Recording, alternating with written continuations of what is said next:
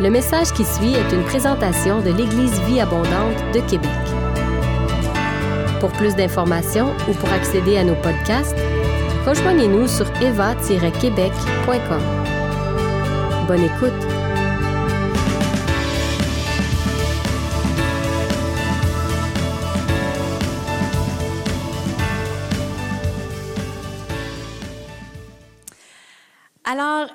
Ce matin, j'ai un beau petit euh, PowerPoint pour vous et merci aux gens de, la technique qui vont, euh, qui vont me suivre.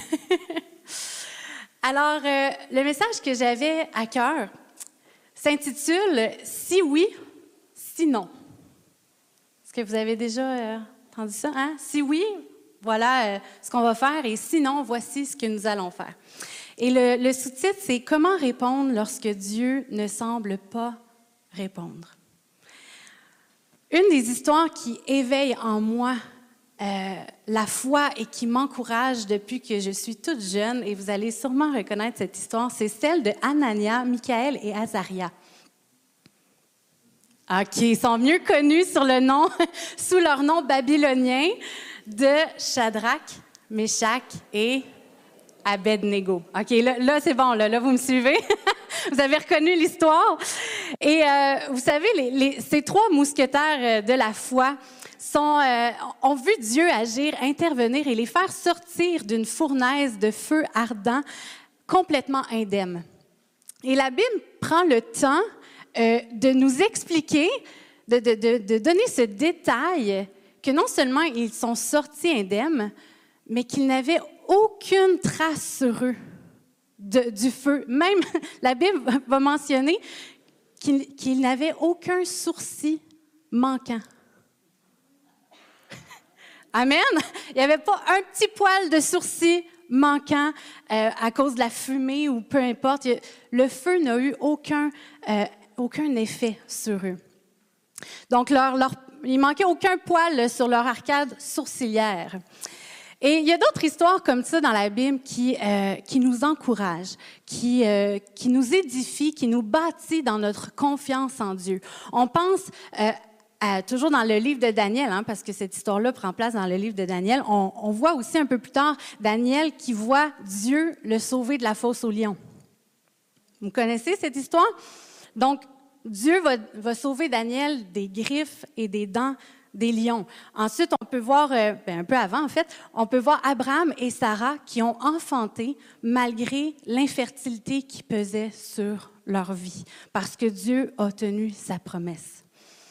David a remporté la victoire contre Goliath parce que Dieu était avec lui. On voit aussi le peuple d'Israël qui a été libéré de la captivité, de l'esclavage en Égypte et qui a été témoin à, à multiples reprises de la puissance et de la provision de Dieu. On voit aussi, il y a tellement d'histoires que je pourrais vous, nommer, mais je, pense que je, sentais en fait dans ma préparation que ces histoires-là font référence à des, des, situations que vous vivez dans votre vie. Et Dieu veut vous encourager. Le fils de la veuve de, de Sarepta a été ramené à la vie. Et ils ont vu lui, ben, la, femme et son fils ont vu la provision de Dieu quotidiennement par la suite parce que Dieu a pourvu et a rempli leur garde-manger. On, on voit le pot de farine et d'huile qui sont constamment pleins. Et ce matin, je pense qu'il y a des parents que vous avez l'impression que vos enfants sont en train de mourir spirituellement. Et Dieu veut vous encourager vous allez voir vos enfants revenir à la vie. Amen. On voit aussi la femme atteinte d'une perte de sang depuis 12 ans qui a été guérie sur le champ, qui a été restaurée dans sa dignité par Jésus. La Bible regorge d'histoires comme ça qui nous encouragent dans la foi. Et tous ces événements historiques-là, hein, ce pas des fables, attestent que Dieu veut et peut nous venir en aide. Dieu veut et il peut. Son amour et sa toute-puissance nous sont constamment rappelés. Et de plus, encore, encore mieux, on le voit encore mieux à la croix. Parce que la croix est l'ultime démonstration de son amour pour nous. Et la résurrection de Jésus est la plus grande démonstration de sa toute-puissance. Est-ce que vous me suivez ce matin? Je vais, le répéter, juste être sûr, OK? la croix est l'ultime démonstration de son amour pour nous. Et la résurrection de Jésus est la plus grande démonstration de sa toute-puissance. On a besoin de le saisir. Et c'est pourquoi, comme le dit un de mes auteurs préférés, euh, G.D. Greer, il va dire, nous pouvons donc prier sans crainte en priant, je mesurerai ta compassion par la croix et ta puissance par la résurrection. Lorsqu'on prie, nous pouvons nous, appuyer sur le fait que Dieu nous aime, que sa compassion est grande et que sa puissance est grande. Amen. Mais la, question suivante se pose tout de même. Et si Dieu disait non à nos demandes? Et si Dieu ne guérit pas? Et si Dieu n'intervient pas? Si nous savons que nous prions selon la volonté du cœur de Dieu, avec la foi en sa puissance, en son amour, pourquoi ne répond-il pas? Pourquoi certaines prières sont répondues et d'autres restent sans réponse? C'est vrai, non? Des fois, ça arrive. Il y, a des prières, qui semblent rester sans réponse. Et même s'il ne le faisait pas, cette phrase-là sont quelques mots fascinants que Shadrach, Meshach et Abednego ont utilisés pour conclure leur discours de prise de position devant le roi Nebuchadnezzar. Si vous connaissez l'histoire, le roi euh, Nebuchadnezzar, qui était un roi très imbu de lui-même, euh, avait, construit une grosse statue et il avait ordonné que tous se prosternent devant cette statue-là. Et Shadrach, Meshach et Abednego sont restés fermes et dans leur foi, aucune question de se prosterner. Et dans Daniel 3, verset, euh, on va lire ensemble du verset 13 au verset 18. Alors Nebuchadnezzar, irrité et furieux, donna l'ordre de faire venir Shadrach, Meshach et Abednego. Ces hommes furent donc, amenés devant le roi. Nebuchadnezzar prit la parole et leur dit, Est-il vrai, Shadrach, Meshach et Abednego, que vous ne servez pas mes dieux et que vous n'adorez pas la statue en or que j'ai dressée? Maintenant donc, tenez-vous prêts et au moment où vous entendrez le son de la trompette, de la flûte, de la guitare, de la petite et de la grande harpe, de la cornemuse et des instruments de toutes sortes, vous vous prosternerez et vous adorerez la statue que j'ai faite. Si vous ne, si vous ne l'adorez pas, vous serez immédiatement jeté au milieu d'une fournaise ardente.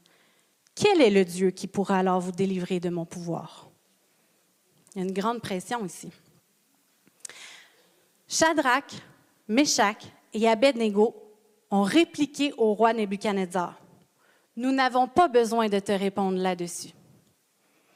Notre Dieu, celui que nous servons, peut nous délivrer de la fournaise ardente. Et il nous délivrera de ton pouvoir. Et même s'il ne le faisait pas, hein, la petite phrase que je vous ai dit, et même s'il ne le faisait pas, sache, roi, que nous ne servirons pas tes dieux et que nous n'adorerons pas la statue en or que tu as dressée. Il n'y avait aucune négociation avec l'idolâtrie. Ils sont fermes dans leur, dans leur conviction et dans leur révérence, leur allégeance envers le seul vrai Dieu. Amen. Ils ont commencé leur discours. Avez-vous remarqué qu'ils ont commencé leur discours avec une déclaration de foi? Notre Dieu va nous sauver. Et ils l'ont conclu, pas avec un manque de foi, mais avec l'option et la conscience qu'il était possible que leur délivrance n'arrive pas dans ce monde. Ça travaille, hein? si oui, si non. Dans les deux cas, leur allégeance était totale à Dieu. Elle ne changerait pas. Le fait que Dieu ne réponde pas à notre prière de manière dont nous le souhaiterions ne signifie pas qu'il manque de compassion ou qu'il ne maîtrise pas la situation.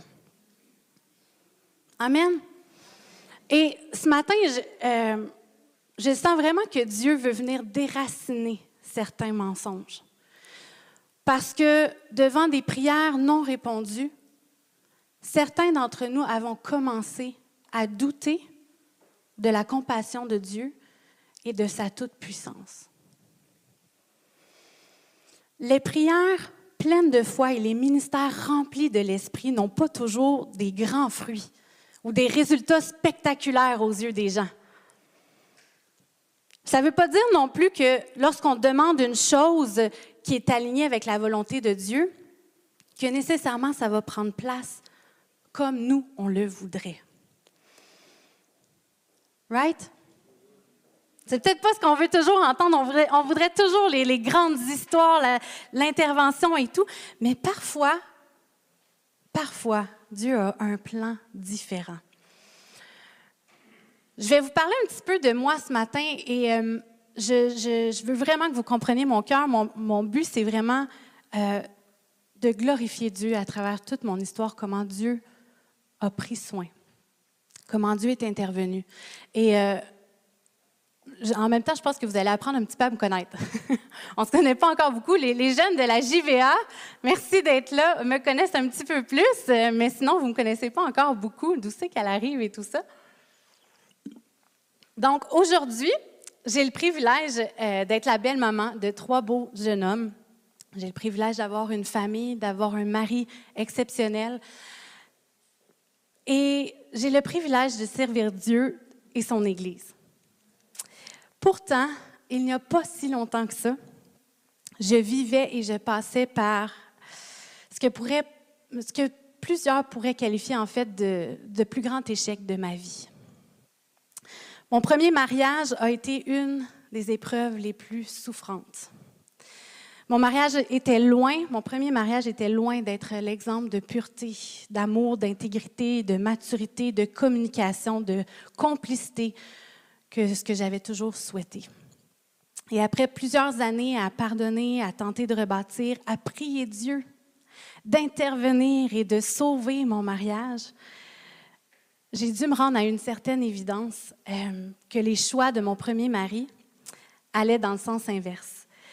Et toutes les sphères de ma vie étaient vraiment grandement affectées. Ma santé se détériorait littéralement, ma santé dans toutes, euh, les sortes de santé. Alors parfois, nous demandons quelque chose à Dieu et Dieu ne nous l'accorde pas. Mais pourquoi? Est-ce qu'il serait moins favorable pendant une certaine saison de notre vie ou moins favorable, enclin à répondre par rapport à certains sujets? Non. La raison pour laquelle Dieu permet l'épreuve, et la tragédie, la souffrance, la maladie sont en soi des sujets de livres complets. Ce matin, je n'aurai pas le temps d'explorer tout ça avec vous, qu'on puisse voir pourquoi Dieu permet ces choses-là. Mais si jamais vous voulez aller un petit peu plus en profondeur, je vous conseille le livre Jusqu'à quand de D.A. Carson. Euh, si c'est un sujet qui vous intéresse, j'ai d'autres livres aussi, vous pourrez venir me voir, ça va, ça va me faire plaisir. Mais à travers tout ça, il y a une chose qui est vraiment certaine et qu'on doit saisir, c'est que notre espérance dans le retour de Jésus s'attache à l'espérance de la restauration complète et totale de toutes choses comme Dieu l'a souhaité avant la rébellion du cœur de l'homme. Est-ce que vous le saisissez? Oui, êtes-vous là? Yes? Il y a une chose certaine, notre espérance dans le retour de Jésus s'attache à l'espérance de la restauration totale et complète de toutes choses. Tant que Jésus n'est pas revenu et que son règne n'est pas établi entièrement sur terre, la réalité, c'est qu'on va être affecté de part et d'autre par les conséquences du mal, du péché, de la maladie, de l'injustice et de l'indépendance des cœurs envers Dieu. Ça va nous affecter. Right? L'humain a voulu être indépendant envers Dieu, alors Dieu, qu'est-ce qu'il a fait? Il a laissé l'humain à lui-même et on en voit les effets. Mais, ça finit pas là, là.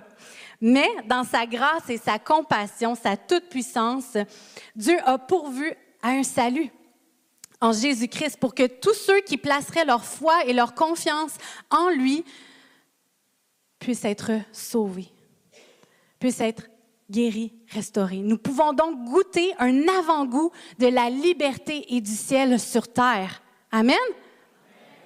On, peut y goûter, on a accès à ça. Ce que Dieu ressent pour nous, son amour et sa compassion, son acceptation ont été solidement établis pour toujours dans l'œuvre de Jésus à la croix. Et la réalité, c'est qu'on n'a pas le droit d'en douter. On n'a pas le droit d'en douter. L'Évangile, la bonne nouvelle de Jésus, n'a pas changé depuis plus de 2000 ans et elle ne changera jamais. Je vais juste répéter ce que Dieu ressent pour nous, son amour, son, son acceptation ont été solidement établis pour toujours dans l'œuvre de Jésus à la croix. Donc, ceci étant dit, face à une non-réponse de Dieu à une ou plusieurs de nos prières, nous avons un choix à faire. Le premier choix qu'on pourrait faire, ce serait de commencer à douter de Dieu. Ça serait de dire, est-ce que Dieu est vraiment bon? Est-ce que, Dieu, à quelque part, il prend plaisir là, en ce moment à me voir souffrir? Est-ce qu'il est, vraiment à l'écoute? Est-ce qu'il se soucie vraiment de moi? Est-ce qu'il m'aime vraiment? Est-ce qu'il est vraiment en contrôle en ce moment-là? Est-ce qu'il est vraiment puissant et sans limite?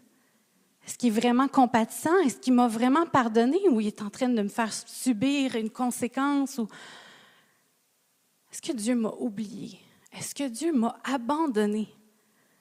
Est-ce que Dieu a réellement promis telle chose? A-t-il réellement dit? Et ce doute-là, je ne sais pas si vous, avez vu l'écho dans le jardin. Tout a commencé avec le doute envers la bonté de Dieu. Et on sait tous où ce chemin-là peut nous mener. Prenons garde, mes frères et sœurs, parce qu'on n'est pas à l'abri de prendre ce chemin de doute. Quand l'épreuve frappe, quand la tragédie frappe devant l'incompréhension, dans notre humanité, on peut vraiment se mettre à douter. Mais gardons-nous, gardons-nous et choisissons de faire un choix différent. Parce que l'autre choix que nous pouvons faire face à une non-réponse de Dieu à une ou à plusieurs de nos prières pourrait être, nous pouvons choisir de faire confiance à Dieu, de nous appuyer sur ses promesses, à regarder à la croix qui est la preuve de son amour, regarder à sa résurrection qui est la preuve de sa toute-puissance et de poursuivre la foi, le chemin de la foi. Et pendant cette période-là que je vous ai partagée tout à l'heure de, grande tristesse, euh, d'anxiété intense, de blessures profondes, de rejet, de brisement, d'incompréhension, de déception, de sentiments d'échec, de deuil multiples, de plein de relations. J'ai perdu une partie de ma famille. Euh, d'isolement, de solitude incroyable, de dépression, de sentiments d'abandon, de honte, de lutte. La réalité, c'est que Dieu était présent. Amen il ne m'avait pas abandonné. Dieu était présent et il, désirait plus que tout prendre soin de moi pour opérer une restauration encore plus profonde que la profondeur de mes blessures. Amen. Et j'ai réellement senti un moment que j'étais à la croisée des chemins. Moi qui avais grandi dans l'Église, pour la première fois de ma vie, j'ai compris comment certaines personnes qu'on voit louer Dieu pendant des années et à un moment, elles choisissent un autre chemin complètement différent. Et ces personnes-là renient Jésus et elles choisissent un autre un autre chemin. Et à ce moment-là, j'ai vraiment senti la croisée des chemins et j'avais devant moi ce choix. Est-ce que je vais me mettre à douter de Dieu? Ou est-ce que je vais lui faire confiance qu'il est bon et qu'il est tout-puissant? Et que même si moi, je ne comprends pas ce qui arrive, je choisis de mettre ma confiance en lui. Amen. On a vraiment un choix à faire. Et j'ai vraiment senti que justement cette résolution-là dans mon cœur, les choix qui allaient suivre, allaient déterminer le reste de mon existence sur Terre et pour l'éternité. On ne doit pas négliger nos réactions face à l'incompréhension. Face à une non-réponse de Dieu, faisons attention, prenons garde.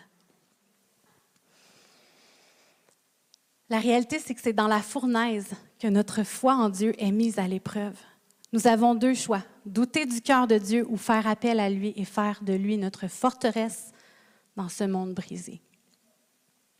Pasteur Josie, comme diraient les jeunes, Pasteur Josie, ça ressemble à quoi concrètement choisir la confiance de Dieu? Concrètement, c'est facile à dire, oui, mettre notre foi, mais ça, ressemble à quoi?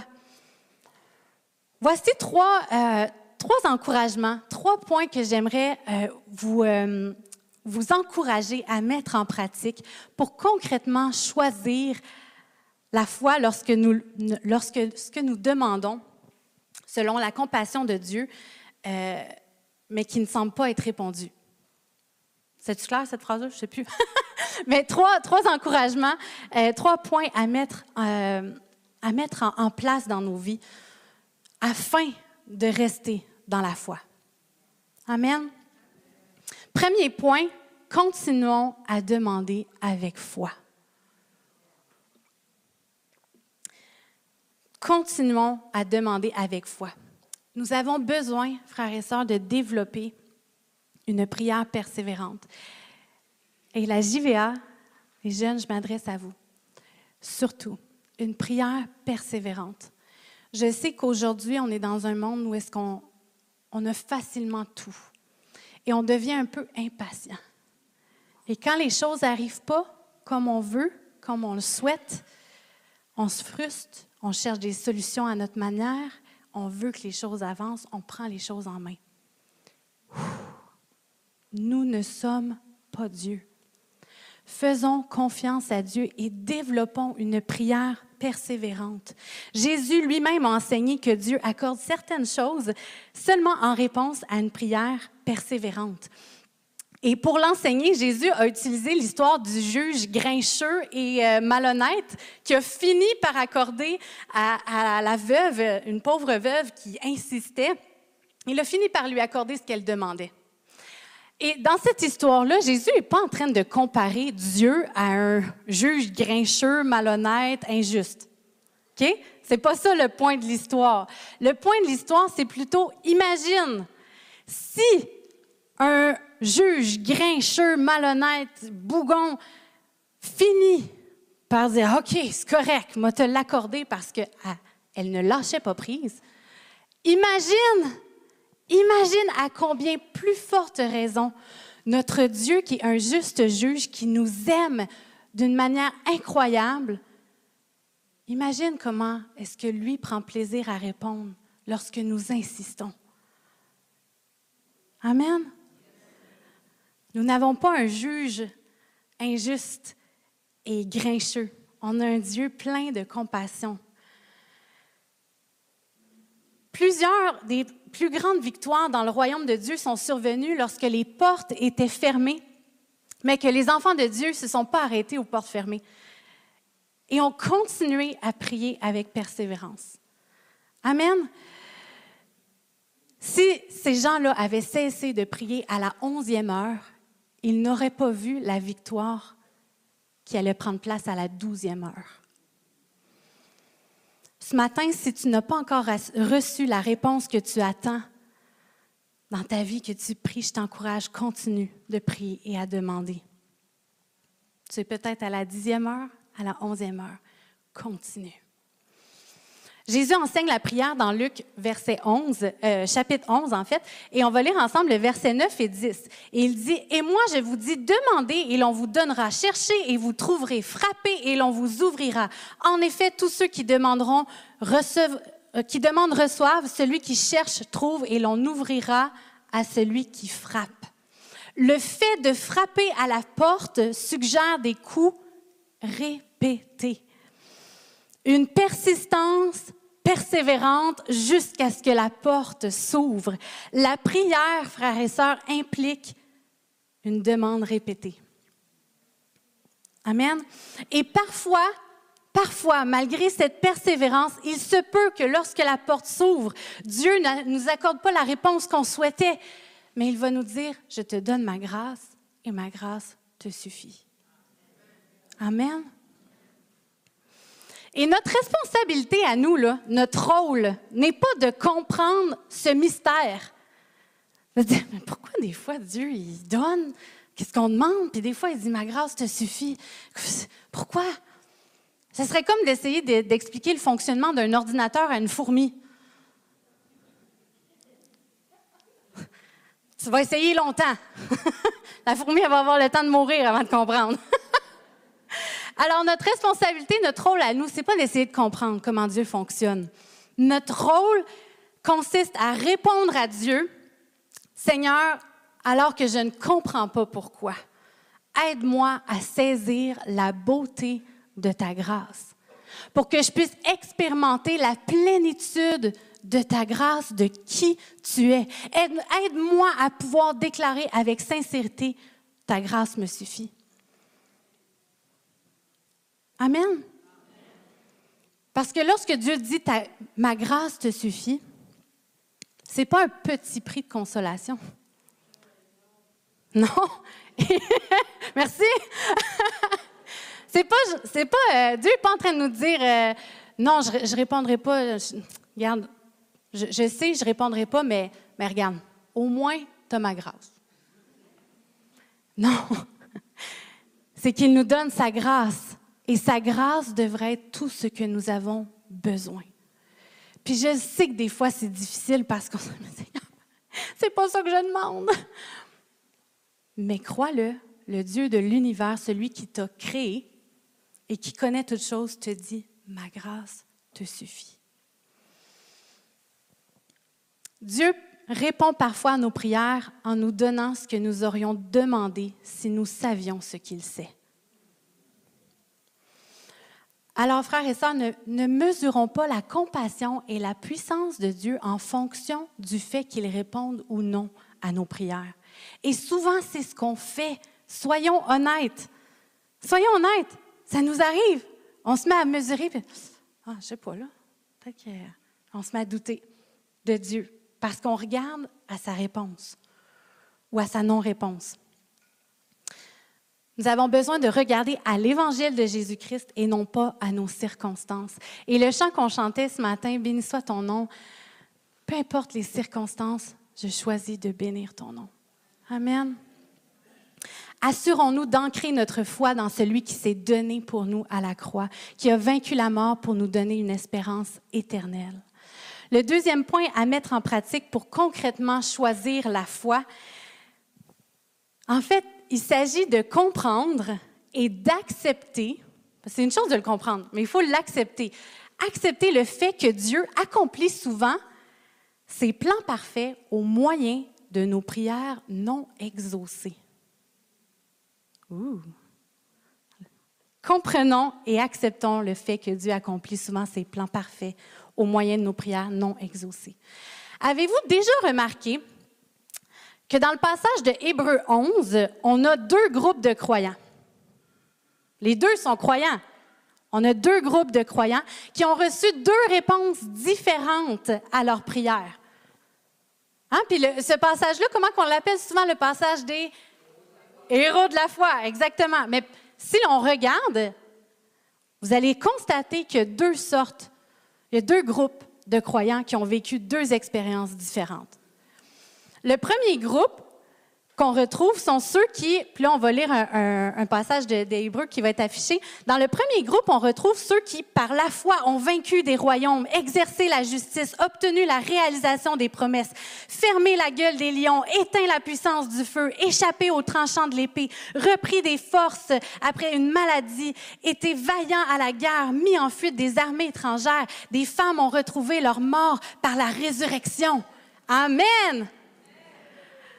Et là, on a le deuxième groupe. Et ça, continue, OK? Dans le, même passage, juste après, on retrouve un autre groupe de croyants qui, eux, ont été torturés et n'ont pas accepté de délivrance afin d'obtenir une meilleure résurrection. D'autres encore ont subi des moqueries et le fouet, les chaînes et la prison. Ils ont été lapidés, sciés, mis à l'épreuve. Ils sont morts tués par l'épée. Ils sont allés d'un endroit à l'autre, habillés de peau de brebis ou de chèvre, privés de tout, persécutés, maltraités. Tous ceux-là, bien qu'ayant reçu un bon témoignage grâce à leur foi, n'ont pas obtenu ce qui leur avait été promis. Deux groupes de croyants qui ont deux expériences différentes. Pourtant, Dieu a utilisé les deux groupes pour faire avancer son œuvre, son royaume sur la terre. Et soyons honnêtes, je suis certaine qu'en ce moment, tu es en train de prier, Seigneur, fais, fais que je fasse partie du premier groupe. Soyons honnêtes, n'est-ce pas? Mais nous avons besoin de comprendre que le plan parfait de Dieu prend place dans les deux types de situations. Et des fois, on n'a pas envie de faire partie du deuxième groupe.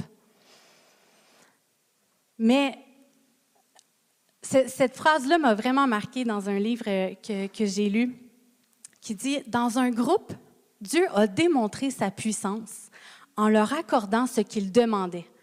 Dans l'autre, il a démontré sa valeur en leur permettant d'attester qu'il a plus de valeur que la vie même. C'est fort. La puissance de Dieu n'est pas une garantie de son intervention miraculeuse dans nos vies, parce que tout est à propos de sa gloire à lui. Amen. Je, sais, nous vivons dans une société où est-ce qu'on veut être bien. On veut, tu sais, tout le confort et tout ça. On cherche à quelque part notre propre gloire. Mais la réalité, c'est que tout a rapport avec Jésus. Amen. Parfois, Dieu se glorifie en nous donnant la victoire et en intervenant avec puissance, et d'autres fois, il se glorifie en ne répondant pas comme nous le souhaiterions, afin de nous permettre de démontrer à ceux qui nous regardent que Jésus vaut bien mieux que toute autre chose. Amen. Il est vrai que Dieu aime donner de bonnes choses à ses enfants. C'est vrai. Nous avons un Dieu généreux et il prend plaisir à nos réussites. Toutefois, la véritable prospérité ne consiste pas à avoir de belles choses, des beaux vêtements, un confort et tout. C'est pas ça la véritable prospérité. La véritable prospérité consiste à connaître Dieu et à le faire connaître. Amen. Et si nous ne saisissons pas ça, on va toujours être à la recherche du fameux bonheur. Jésus-Christ nous suffit. Il est ce dont nous avons besoin. La question se pose, est-ce que je suis en train de me servir de Jésus pour mes besoins ou est-ce que je suis en train de le servir lui par amour en réponse à son amour? La question se pose. Dieu est glorifié. Il y a une citation qui, m'a vraiment frappée. Dieu est glorifié lorsque les malades sont guéris, mais il est aussi glorifié lorsque les malades meurent bien. Qu'est-ce que ça veut dire, les malades meurent bien? Meurent en paix avec Dieu, en, en élevant son nom. Dieu ne se glorifie, euh, ne se glorifie pas d'une seule manière. Il n'est pas limité à ça. Dans Daniel 3, si on retourne à notre histoire avec Nebuchadnezzar, dans Daniel 3, verset 28, Nebuchadnezzar prit la parole et dit Béni soit le Dieu de Shadrach, de, de Meshach et d'Abednego. Il a envoyé son ange et il a délivré ses serviteurs qui ont placé leur confiance en lui. Ils n'ont pas hésité à, enfreindre l'ordre du roi et à risquer leur vie plutôt que de servir et d'adorer un autre Dieu que leur, que leur Dieu. Nebuchadnezzar a rendu gloire à Dieu non seulement parce que Dieu les avait délivrés, mais aussi parce que nos trois mousquetaires avaient décidé de démontrer que Dieu valait plus que leur propre vie. Amen. La souffrance met en relief la valeur de Dieu dans notre vie. La souffrance met en relief la valeur de Dieu dans notre vie. Elle nous permet de voir si Jésus-Christ est plus précieux pour nous que notre propre confort. Dans cette saison de grande souffrance que je vous ai parlé, puis il y aurait tellement à dire, euh, je, dois, je dois être concise, mais il y, a, eu vraiment plusieurs événements, euh, pas juste par rapport à, mon mariage et tout ça, mais ça a été une, saison de, très grande souffrance. Et il y a eu un temps où est-ce que j'avais perdu beaucoup. J'avais perdu ma maison, j'avais perdu mon confort, je ne savais même pas où j'allais habiter. Euh, l'inflation commençait à ce moment-là, donc je ne savais pas si j'allais pouvoir euh, avoir un chez moi à nouveau. J'avais dû faire entreposer mes choses pour un temps et j'avais seulement quelques valises avec moi et je logeais dans un sous-sol, un petit sous-sol d'un chalet euh, le chalet de ma tante à Quaticook, éloigné de tous. J'avais perdu des amitiés, j'avais perdu une partie de ma famille, euh, j'avais perdu le ministère que j'occupais parce que j'étais plus, euh, j'étais plus en mesure de, de, me déverser parce que je souffrais énormément. Et pourtant, dans ce petit sous-sol modeste, éloigné de tous, avec seulement quelques effets personnels, j'avais Jésus. Et honnêtement, c'est tout ce qui comptait.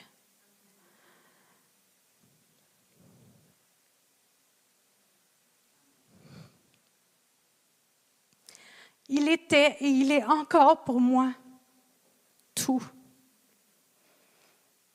Et il a fallu que Dieu permette une épreuve pour me faire réaliser à quel point j'avais besoin de lui à quel point je ne pouvais pas compter sur, sur autre chose que lui. Il était la seule fondation solide. Je suis désolée, je n'avais pas prévu pleurer ce matin. Mais j'avais Jésus. Il a été celui qui m'a restauré, qui m'a guéri. Et ce sont des larmes de joie ce matin, soyez rassurés. Euh, il a été celui qui m'a restauré, qui m'a guéri, qui m'a pardonné et qui m'a donné la capacité de pardonner. Parce que moi, je n'étais pas capable. L'offense était trop grande. Jésus a été celui qui m'a fait croître, celui qui a brisé des chaînes que j'avais dans ma vie et que je ne savais même pas. Il a été celui qui m'a libéré, qui m'a relevé, qui a été ma raison de vivre. Littéralement ma raison de vivre. Il est celui qui m'aime inconditionnellement, et celui en qui je trouve ma valeur. Et il y a vraiment eu un avant et un après. Le regard des gens avant était tellement important. Mais alors que j'avais plus rien, Dieu était tout pour moi et son regard à lui, c'était tout ce qui comptait. Merci Jean-David.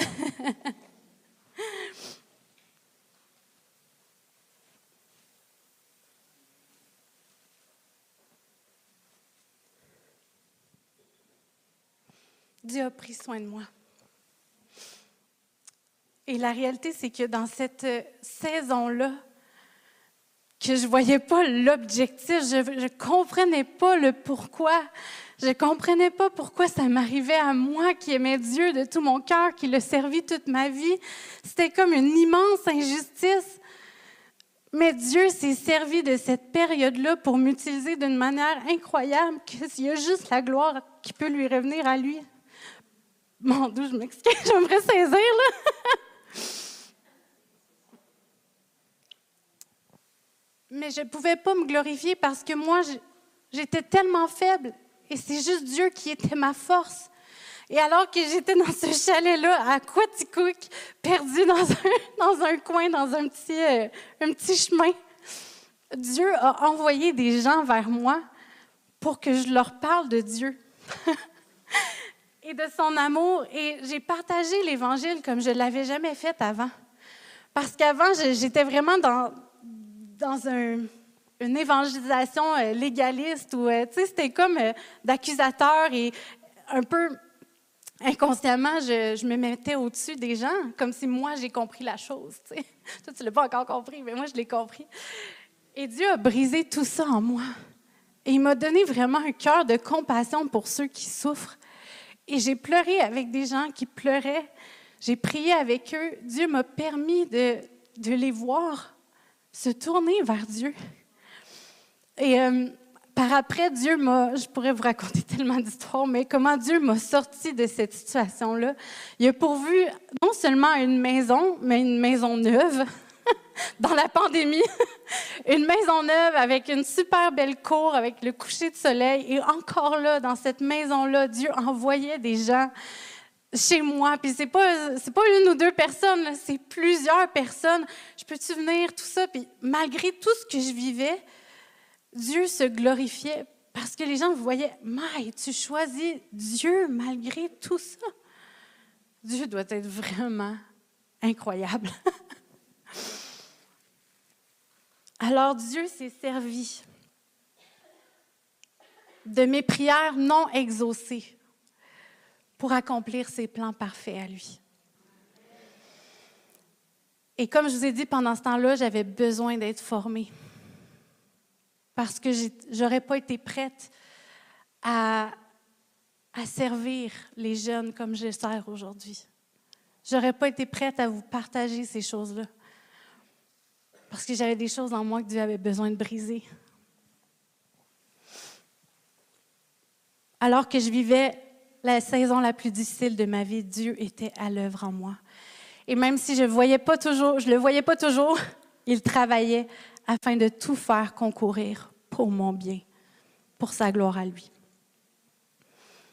Et Dieu m'a restauré non seulement intérieurement, mais il m'a donné une famille. Il m'a donné un foyer, il m'a donné un mariage où est-ce que la communication est saine. Amen. Oui, gloire à Dieu.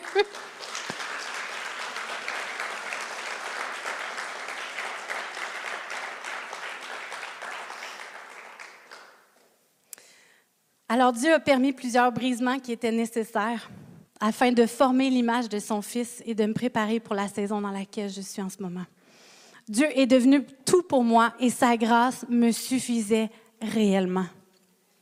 Ce qui m'amène à mon troisième point ce matin. Et je vais inviter les musiciens à, s'avancer euh, tout doucement. Mon troisième point ce matin, demeurons en Jésus-Christ. Qu'est-ce que ça veut dire? Demeurer en Jésus. Ça signifie littéralement bâtir notre maison sur son amour pour nous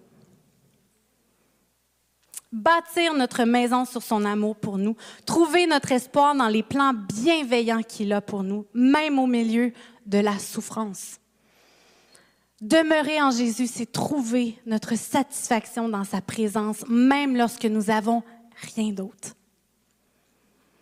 La prière qui reste sans réponse nous donne souvent l'occasion de voir vraiment si Jésus nous suffit. Et parfois, Dieu refuse la réussite pour que nous puissions voir ce en quoi nous demeurons. Est-ce qu'on demeure en Jésus ou on demeure dans nos finances, dans notre sécurité, dans nos accomplissements, dans notre famille, dans notre couple? Larry Crabb a dit, vous ne saurez peut-être jamais que Jésus est tout ce qu'il vous faut, tout ce qu'il vous suffit jusqu'au jour où il devient tout ce que vous avez. Et frères et sœurs, on a besoin de prendre conscience de ça. Parce que peut-être qu'en ce moment, vous dites, moi, ça va bien, je suis dans une belle saison. Amen. Mais tant que Jésus n'est pas revenu, il va y avoir des épreuves. Des temps difficiles vont arriver. La maladie va frapper certains. Puis je veux pas être, c'est pas prophète de malheur, là. on va, on va juste pas être dans le déni non plus. Nous sommes encore dans un monde imparfait parce que Jésus n'est pas encore revenu rétablir pleinement toutes choses. Nous devons mesurer à quel point nous demeurons en Jésus par notre capacité à garder la joie en toutes circonstances. Un de mes passages préférés qui m'a tenu dans, cette, euh, dans ce moment d'épreuve, euh, c'était vraiment un, passage que j'aimais déjà avant et que là, Dieu m'a montré à l'appliquer. Euh, c'est dans Jean 15 et je vous encourage, on va seulement lire une portion, mais je vous encourage cette semaine, allez lire Hébreu 11, Jean 15. Allez lire ça. Et le verset 7 à 11 nous dit, si vous restez attachés à moi, et si mes paroles restent en vous, c'est Jésus qui parle en passant, et si mes paroles restent en vous, demandez ce que vous voulez et vous l'aurez. Donnez beaucoup de fruits et soyez ainsi mes disciples. Alors vous montrerez la gloire de mon Père. Je vous ai aimé comme le Père m'a aimé. Restez dans mon amour. J'ai obéi au commandement de mon Père et je reste dans son amour. Il y a plein d'autres choses qu'on pourrait dire, mais allez étudier ce passage-là. De la même façon, si vous obéissez à mes commandements, vous resterez dans mon amour. Au verset 11, Jésus nous dit, je vous ai dit cela afin que vous ayez ma joie et pour que votre joie soit complète. Amen. Si vous avez aimé ce message, nous vous invitons à vous joindre à nous lors de nos rencontres du dimanche matin. Vous trouverez l'horaire et l'emplacement de nos réunions sur notre site internet eva-québec.com. N'hésitez pas à communiquer avec nous et que Dieu vous bénisse.